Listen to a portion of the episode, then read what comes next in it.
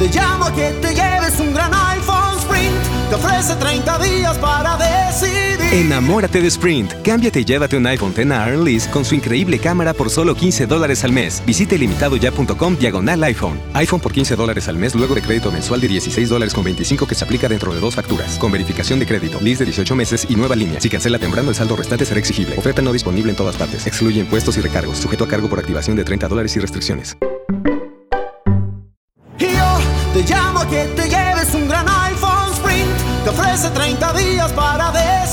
Enamórate de Sprint. Cámbiate y llévate un iPhone X a Lease con su increíble cámara por solo 15 dólares al mes. Visite limitadoya.com diagonal iPhone. iPhone por 15 dólares al mes luego de crédito mensual de 16 dólares con 25 que se aplica dentro de dos facturas. Con verificación de crédito, lease de 18 meses y nueva línea. Si cancela temprano, el saldo restante será exigible. Oferta no disponible en todas partes. Excluye impuestos y recargos. Sujeto a cargo por activación de 30 dólares y restricciones.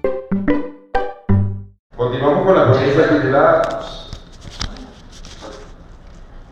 Continuamos con la ponencia titulada Informática Forense aplicada al Derecho Procesal Telemático, a cargo del doctor Raymond Jesús Horta Martínez, quien es abogado de la Universidad Santa María y técnico superior en Ciencias Policiales, Prevención, Grafotécnica y Dactiloscopia del Instituto de Policía Científica Simón Bolívar. Especialista en Derecho Procesal de la Universidad Central de Venezuela y especialista en Tecnologías de la Universidad Nueva Esparta fundador y profesor de la cátedra Pruebas Informáticas en los posgrados de la Facultad de Ciencias Jurídicas y Políticas de la Universidad Central de Venezuela. Invitamos al doctor Raymond Jesús Horta Martínez para ir su presentación. Muy buenos días. Es un honor estar en este foro que en realidad es como una especie de sueño hecho realidad. Y les voy a, a explicar por qué, vamos a ver si aparecen nuestras láminas allí, pero les voy a ir adelantando. Hace 18 años, y hagamos un poco de memoria dónde estábamos hace 18 años, creo que estábamos celebrando la llegada del nuevo milenio. Hace 18 años yo creo que nos conectábamos a internet por modem y oíamos un ruidito y un pitico para conectarnos a un internet súper lento. En ese entonces yo estaba presentando una tesis de grado en mi especialización de, de tecnologías gerenciales en la Universidad Nueva Esparta, que fue el primer posgrado virtual de Latinoamérica. Y la tesis se denominaba Implementación de tecnologías gerenciales a los tribunales civiles y mercantiles venezolanos. Por eso que este evento es un sueño realidad.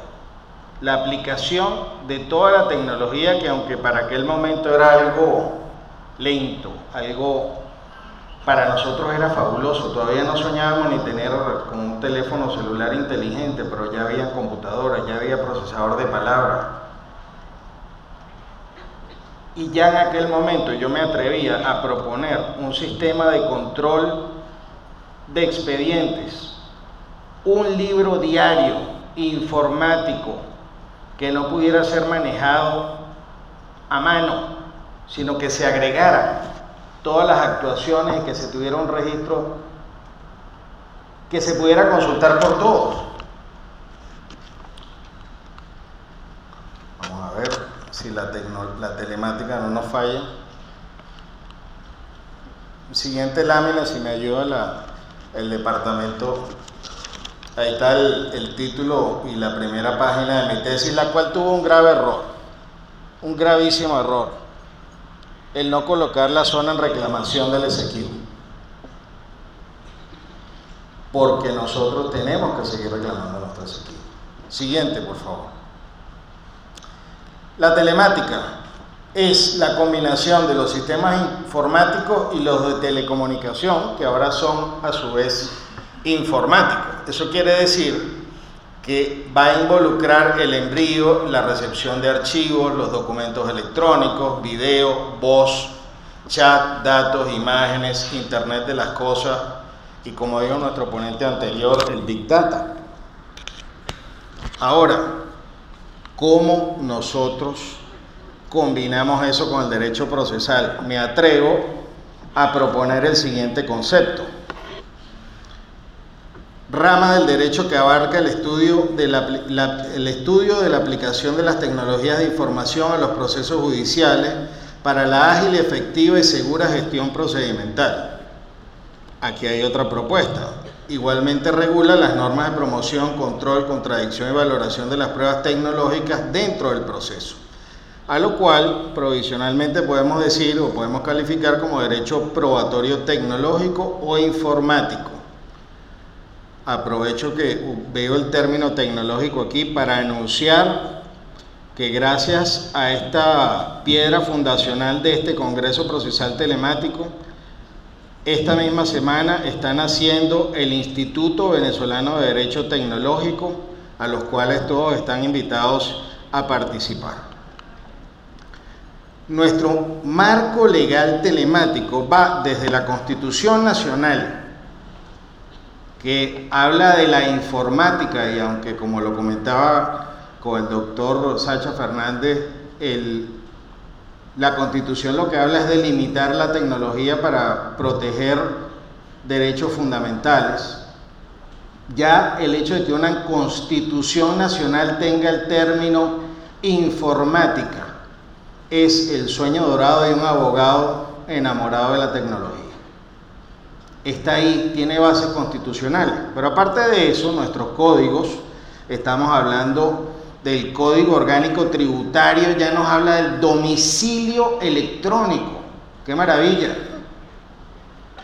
En nuestros procedimientos laborales, LOBNA, ya se habla de la citación o de las notificaciones a través de correo electrónico que sean conocidos.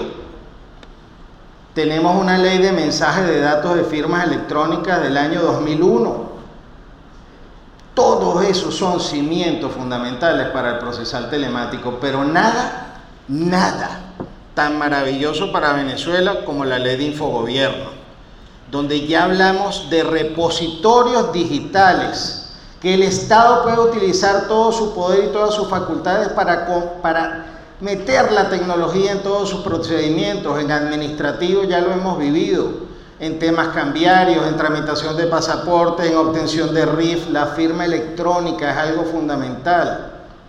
Qué envidia sana con los chinos al ver ayer que dentro de sus procesos judiciales, y lo dijeron ayer categóricamente, es fundamental la firma electrónica. ¿Cuántos en esta sala tenemos firma electrónica?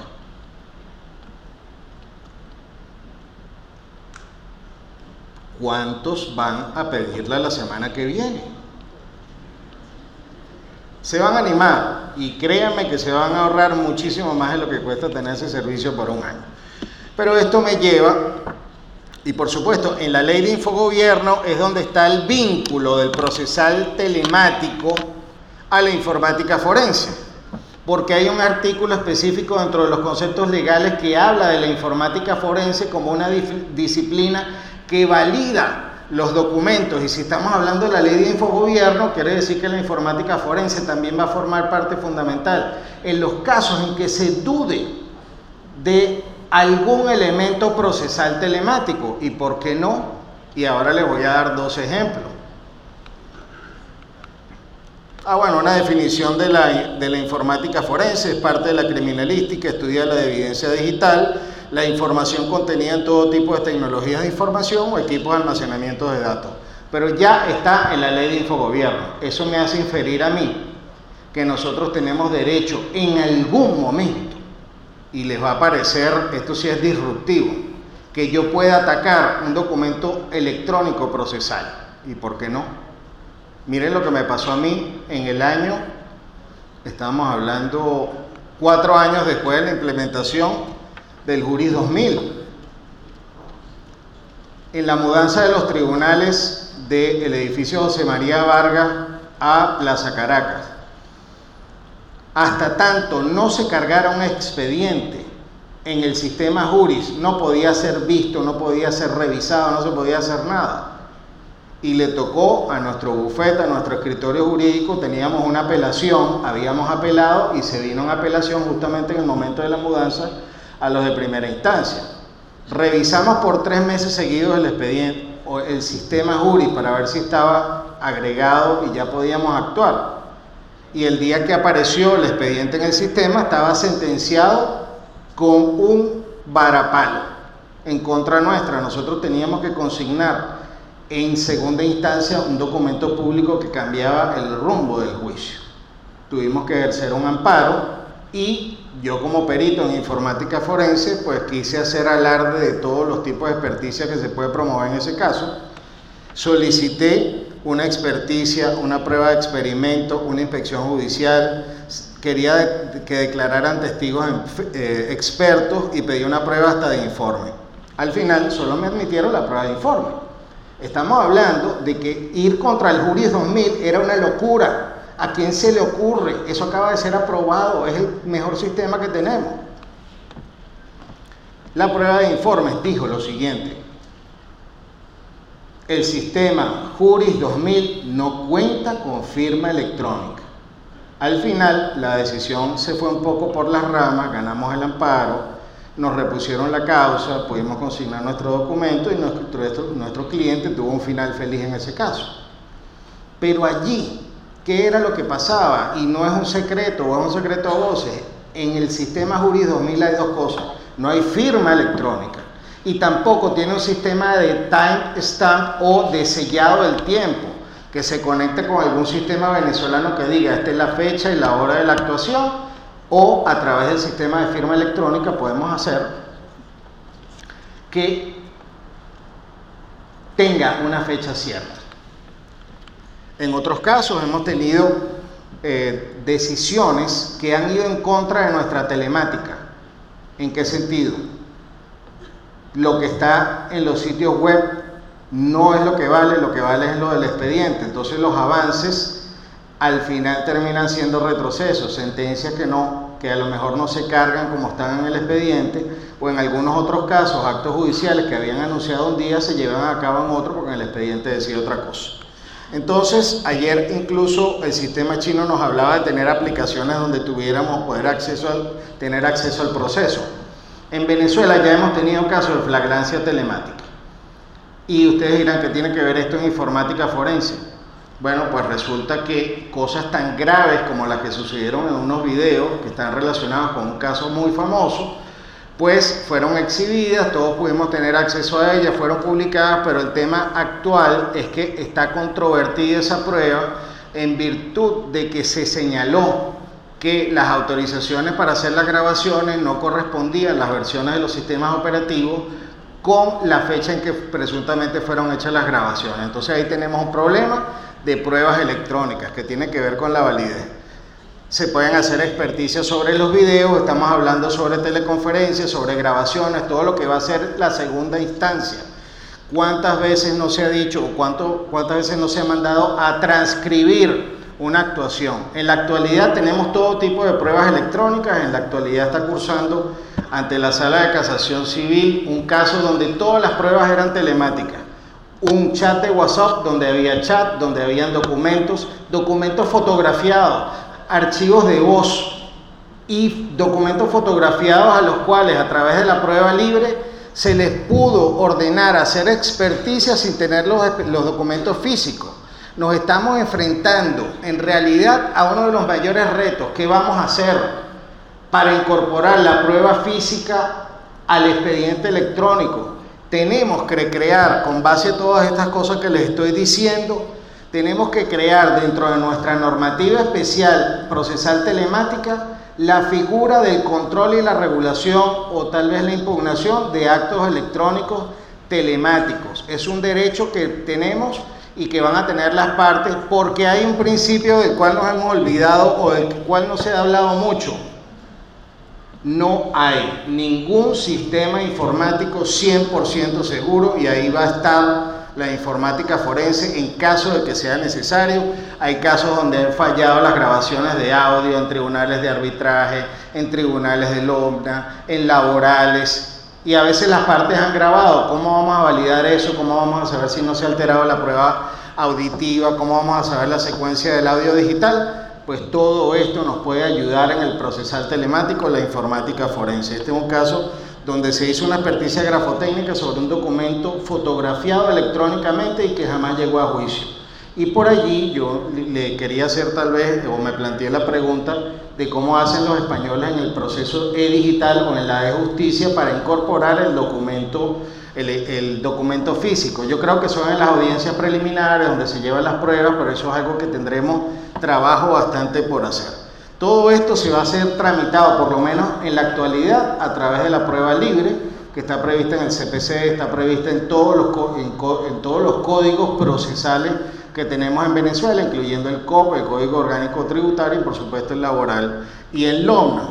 Esta es la famosa sentencia que permite la incorporación o la tramitación de la prueba libre, que es lo único que podemos utilizar en la actualidad a los efectos de promover todos estos tipos de pruebas en caso de que tengamos algún problema con alguna actuación telemática, experticias, inspecciones, informes testificales y hasta reconstrucción de los hechos y, por qué no, experimentos.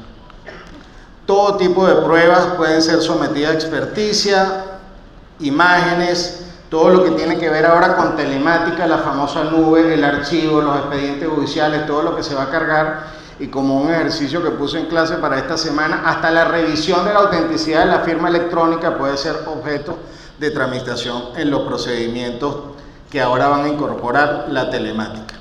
Hay distintos tipos de experticias que se pueden hacer que tienen que ver con la telemática, teléfonos, redes sociales, la nube, publicaciones y actuaciones que se hagan en cualquier tipo de aplicación, todas se pueden hacer experticias, WhatsApp, Facebook, geolocalización, telemétrica, todo lo que tiene que ver con la tecnología a distancia puede ser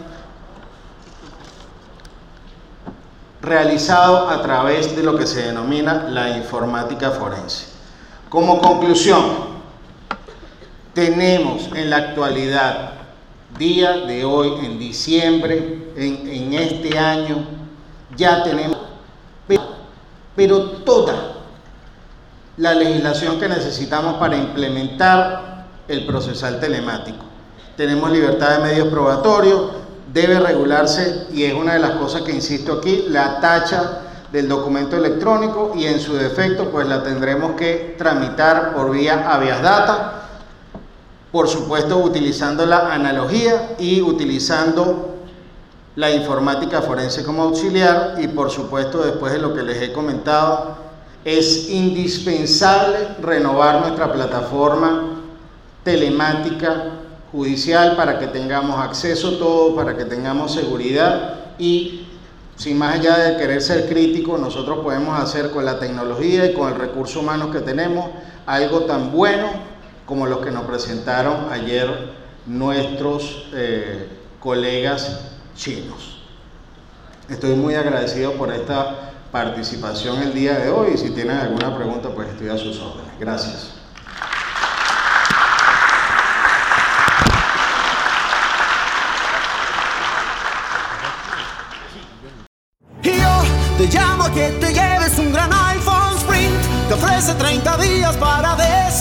Enamórate de Sprint. Cámbiate y llévate un iPhone X Lease con su increíble cámara por solo 15 dólares al mes. Visite limitadoya.com diagonal iPhone. iPhone por 15 dólares al mes luego de crédito mensual de 16 dólares con 25 que se aplica dentro de dos facturas. Con verificación de crédito, lease de 18 meses y nueva línea. Si cancela temprano, el saldo restante será exigible. Oferta no disponible en todas partes. Excluye impuestos y recargos. Sujeto a cargo por activación de 30 dólares y restricciones.